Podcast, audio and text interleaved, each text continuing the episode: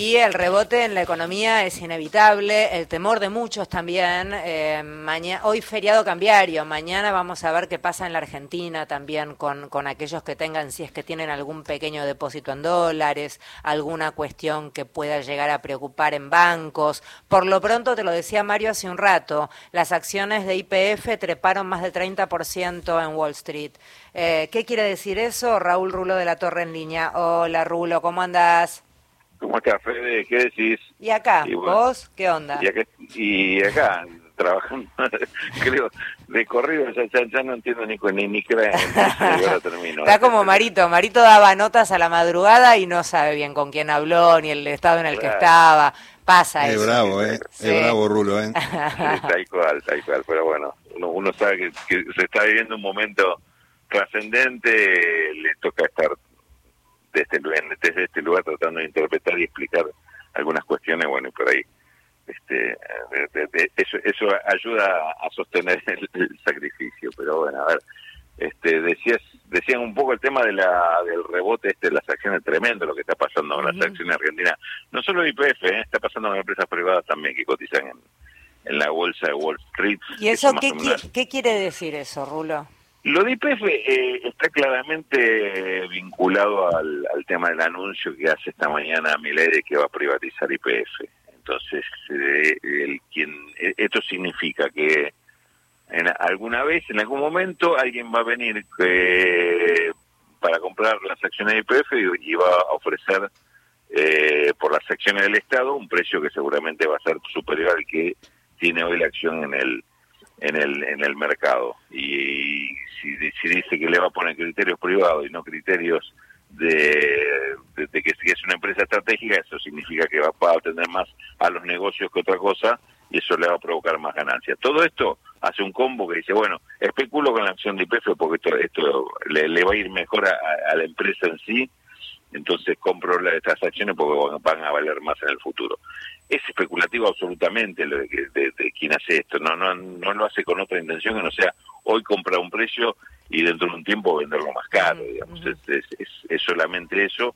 Y en general eh, también pasa con otras empresas porque eh, están pensando, bueno, el clima de negocios es más favorable con Milei que con lo que tuvo hasta ahora, entonces las acciones de, de Telecom, de las energéticas, de, la, de los bancos, que, que son fundamentalmente las que cotizan en, en, el exterior, están subiendo todas, ¿no? Como diciendo, bueno, eh, aparentemente a estas secciones, a estas, a estas empresas el, panorama le pinta mejor, compremos estas acciones. Mañana las vendo, digo, sí, sí, sí, sí, es una buena diferencia y nada más, no es que vienen inversiones argentinas. ¿eh? No, estima.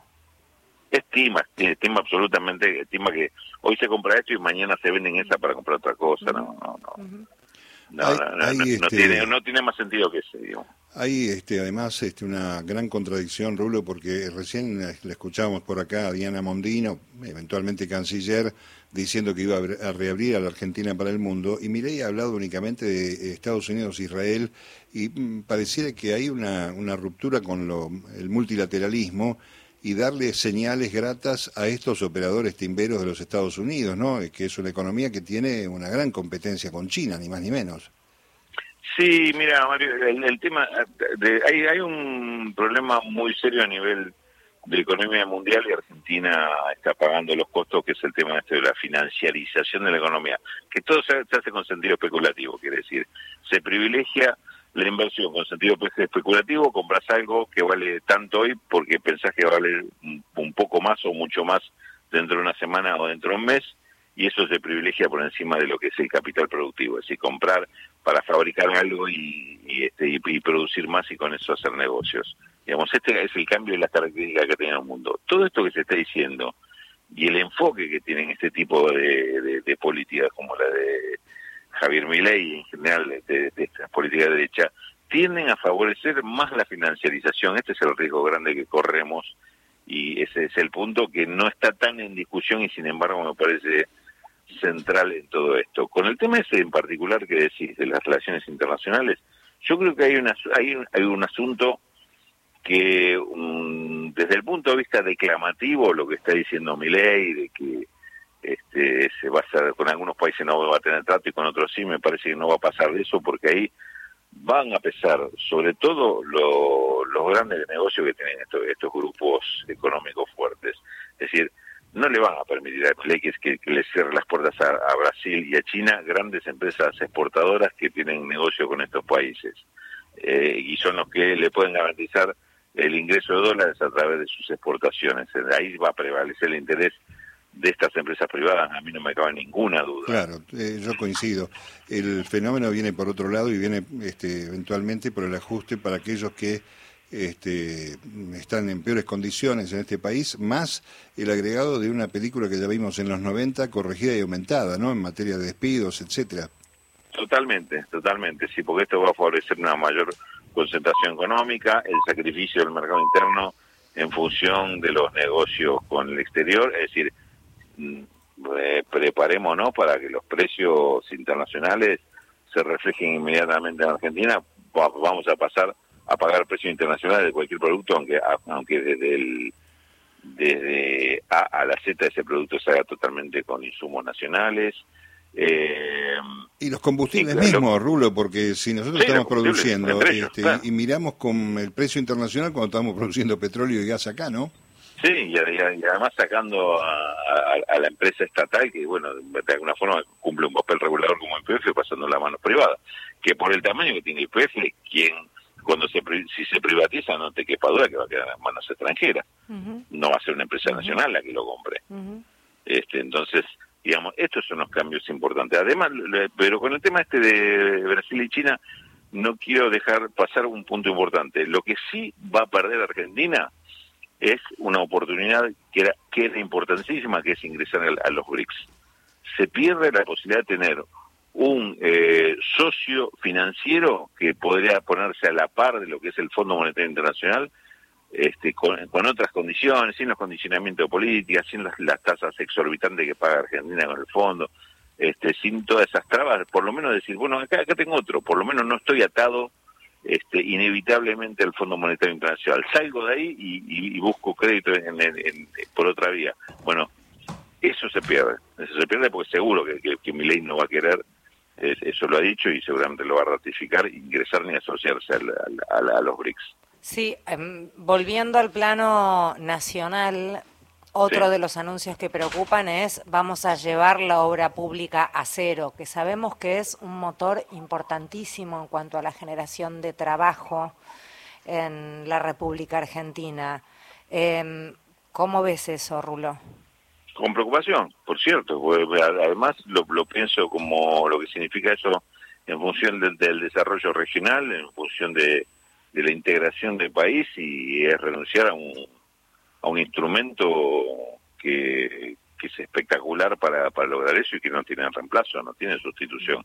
Por otra parte, me da mucho miedo el tema de que se quiere insistir sobre el sobre un sobre un invento que en algún momento intentó Mauricio Macri, que es el tema de la iniciativa privada, eh, iniciativa pública privada, en la cual el, el, el, el, empresario privado era el que ofrecía una obra pública y conseguía el financiamiento afuera y después el que se encargaba de pagarlo era el Estado en el futuro, porque la obra la hacía y después este, el, propio privado era el que la explotaba.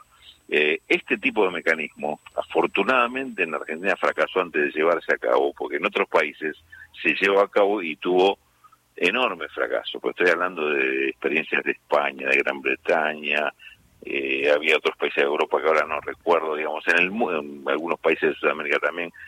Esta, este tipo de instrumentación lo que terminó en grandes estafas y que casi uno diría que no puede terminar de otra forma, porque, porque es la misma empresa que te ofrece la obra, que el gobierno se haga cargo, que te trae el financiamiento afuera. Bueno, son demasiado, demasiados lugares por donde pasa el dinero que muchos flancos este, claro, sí muchos flancos como para decir eh, eh, están buscando algún negocio secundario a esto no no no hacer la obra. Rulo eh, FMI qué se puede esperar con mi ley allí negociando pagando no sé yo creo que el, primero estábamos hasta hasta hace 48 horas planteando que el tema del, acuerdo con el FMI necesitaba eh, replantearse eh, integralmente porque condicionaba a, la economía de una forma que nos nos imponía un plan casi seguramente inflacionario y, y, una, condiciones de seguramente de recesión como consecuencia de, ese plan de ajuste. Ahora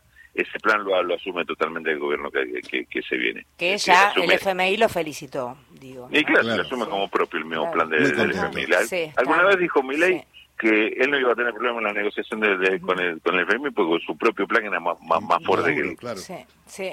Eh, ¿se, sabe, se, sabe, ¿Se sabe posible ministro de Economía o va a ser Javier Milei quien dirija ese área?